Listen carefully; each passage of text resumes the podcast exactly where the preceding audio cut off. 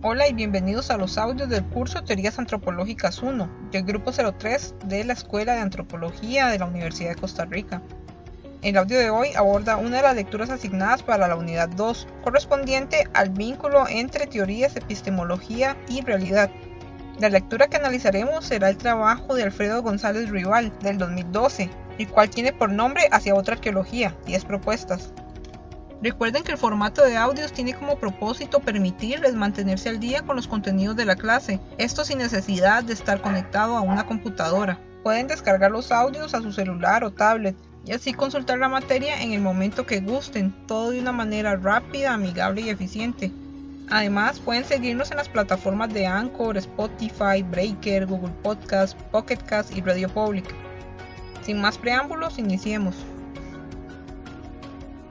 podemos comenzar por lo que sería la lectura de González Rival. Esta es un llamado reflexivo al quehacer actual de la arqueología y a la responsabilidad del arqueólogo con el público en general y también con la, con la academia. Digamos, este llamado es importante también para la construcción del conocimiento en conjunto con otros científicos, en conjunto con otros científicos y con, con el público en general público general me refiero al público tal vez no especializado en arqueología. Entonces la propuesta de él pues es interesante valorarla por, por esta razón de que mm, él aboga por una construcción de conocimiento en conjunto con eh, las comunidades, podríamos decirlo. La propuesta también de González Rival le proporciona a la arqueología una validez como ciencia y también eh, la hace relevante en lo que sería la sociedad actual siempre teniendo en cuenta quién tiene la autoridad del conocimiento y no simplemente visto como una autoridad eh, jerárquica o de imposición, sino como eh, una autoridad de, ah, profesional, podríamos llamarlo así, en el sentido de que pues el especialista en el tema pues es el arqueólogo.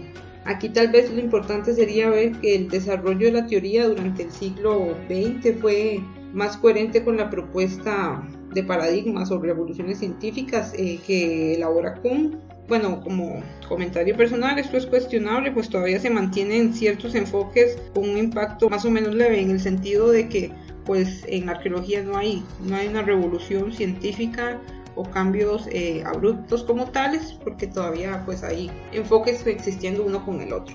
También el autor menciona que en el siglo XXI eh, trae un nuevo, se trae un nuevo dilema en el que se mantiene tanto lo procesual o como él menciona naturalistas, como lo postprocesual o como los categoriza también humanistas.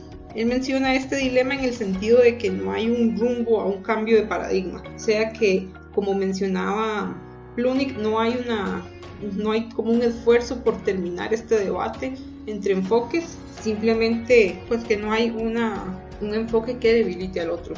En este caso, González Rival señala que las nuevas generaciones de arqueólogos mantienen parte de lo que sería este debate entre procesuales y postprocesuales eh, pero tal vez con algunas variaciones. O sea, todavía en la actualidad estamos reproduciendo este debate entre cuál es la postura más robusta, si la procesual o la, la, postprocesual. Además, eh, González Rival también habla sobre varios enfoques que vamos a ver en, en teorías, en este caso pues eh, más que todo en teoría número 2, pues él habla de, nada más ahí brevemente señalar, de arqueometría, de sistemas de información geográfico. Lo que vamos a ver en teoría 1 sería el enfoque de teoría histórico-cultural, que ya sería la siguiente clase.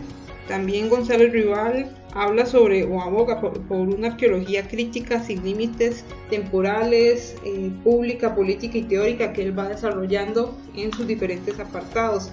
Él menciona que lo interesante o la característica primordial de la arqueología y que lo diferencia de otras ciencias no es el estudio histórico, sino el estudio de los objetos, o como solimos llamarlos, eh, cultura material. Esto es una crítica válida, ya que ciertamente se ha penalizado la, arqueología histórica como no arqueológica debido al rango temporal. Sin embargo, igual la arqueología eh, histórica eh, tiene el mismo podríamos llamarlo sujeto de estudio, que son pues, la que es la cultura material, solo que con otros rangos temporales. También él habla sobre que el arqueólogo estudia el pasado a través de las trazas del presente y esto lo podemos relacionar con el concepto de antipresentismo que habíamos visto en, en Moravadía, el cual advierte como la interpretación del pasado está influenciada por el presente. También González Rival plantea la necesidad de una arqueología que extienda su visión temporal de análisis hasta épocas actuales en esta crítica que hace a la eh, de cómo no consideran la arqueología histórica como una arqueología. Eh, también eh, Gonzalo Rival hace un llamado a reflexionar sobre el impacto del pasado en el presente, lo cual también estaría relacionado, si queremos, podemos relacionarlo con lo que sería el concepto de presentismo, nada más, expuesto por Moro Abadía, el cual indica que, que el presente se entiende a través del pasado. Em, también el autor menciona que la generación de conocimiento es necesaria no solo para la academia, sino para el público no especializado y que debe ser una, una producción de conocimiento compartido, o sea, como en consulta participativa con la población no científica. Una vez más, eh, como mencioné al inicio, esto sin renunciar a, esa autoridad profesional, es decir, que no solo porque la población no científica sea mayor, se va a restringir la opinión del profesional, ya que es el arqueólogo quien tiene mayor eh, conocimiento respecto a lo que serían las sociedades pasadas. Y además es 100% válido entender que eh, debido a que el, público en general es un público no especializado en ciertos temas, pues haya cierta ignorancia en algunos aspectos. Eh, González Rival también em, aboga por una arqueología política, bueno, en este caso él aboga por una arqueología de corte marxista y, y, crítica, menciona de acción y no solo de discurso, algo que también van a ver este, muy marcado como en el discurso de la arqueología social latinoamericana, que eso correspondería a esta teoría número 2.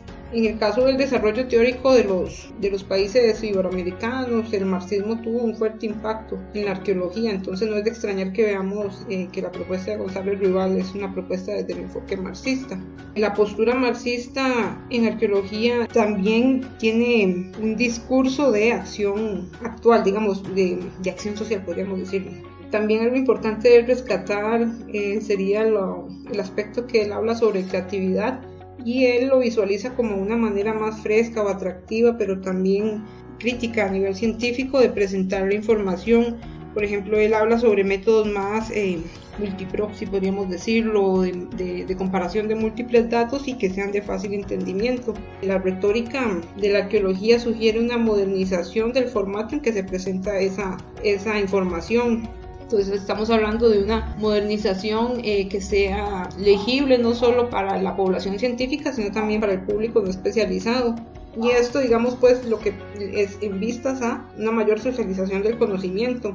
En el caso es curioso, eh, ya como opinión personal de González Rival, es, curioso que él favorece más una presentación tradicional, podríamos decirlo, de los datos con dibujos y menos virtual. Como podemos ver, el artículo es del 2012 y ciertamente González Rival tal vez se apresuró a descartar el valor de las presentaciones o de los, de los materiales virtuales debido a tal vez el desarrollo que tenían estos en la época pero ciertamente creo que actualmente eh, tal vez varios estamos a favor de la mayor interactividad de la gente con información a nivel virtual, podríamos decirlo. También otra cosa importante de rescatar es eh, lo que él menciona de la materialidad como aspecto fundamental y, y distintivo de la arqueología. ¿Qué quiere decir eso una vez más? Lo que distingue la arqueología de otras ciencias es el estudio de los objetos, de la, de la cultura material en la cultura material, en el caso de la arqueología, proporciona herramientas valiosas para exponer el pasado hacia el presente. Debe ser considerada también dentro del contexto cultural actual.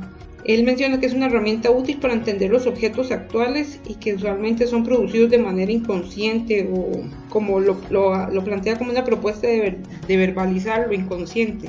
También algo importante rescatar sería que la arqueología se ha caracterizado por importar ideas, es decir, no producirlas, y como hemos visto a lo largo de la presentación de esta semana y la semana pasada, pues influenciada también por las ideas de otras disciplinas.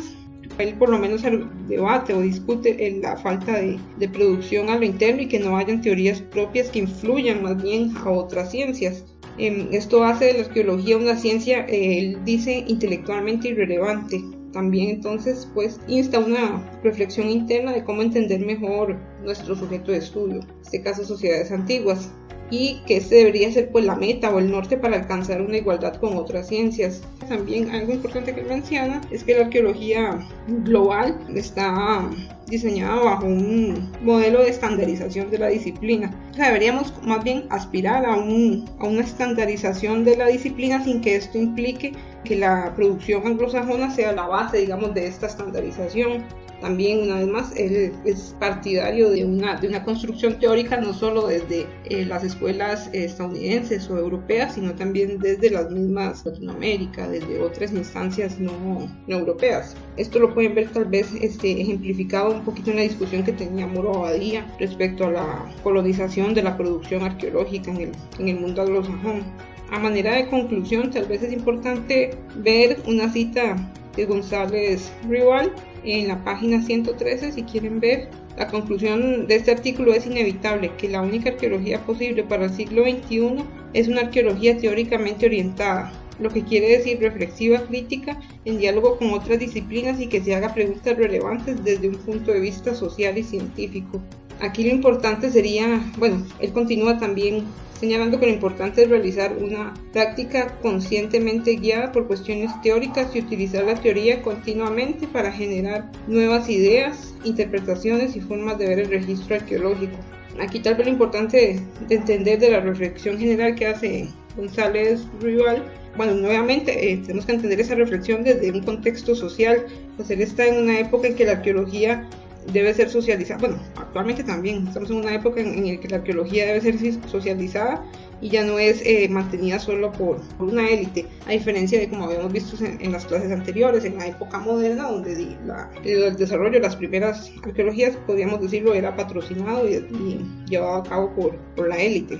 En, digamos, en esta situación que actualmente nos vemos envueltos es que se vuelve necesario hacer esa socialización de, del conocimiento arqueológico, una vez más construido conjuntamente, no solo con otras disciplinas arqueológicas, sino también construido de manera participativa con el público no especializado o público no científico, podríamos llamarlo.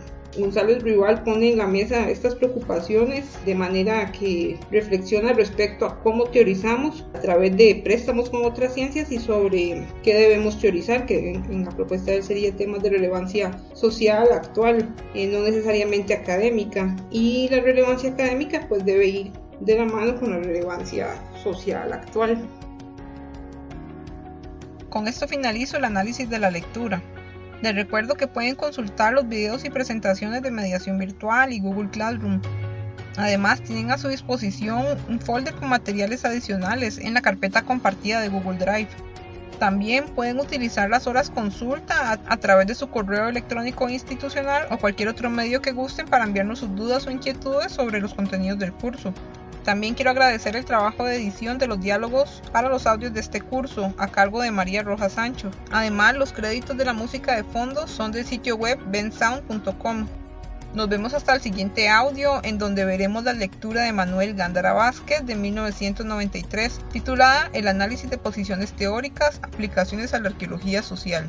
Hasta pronto.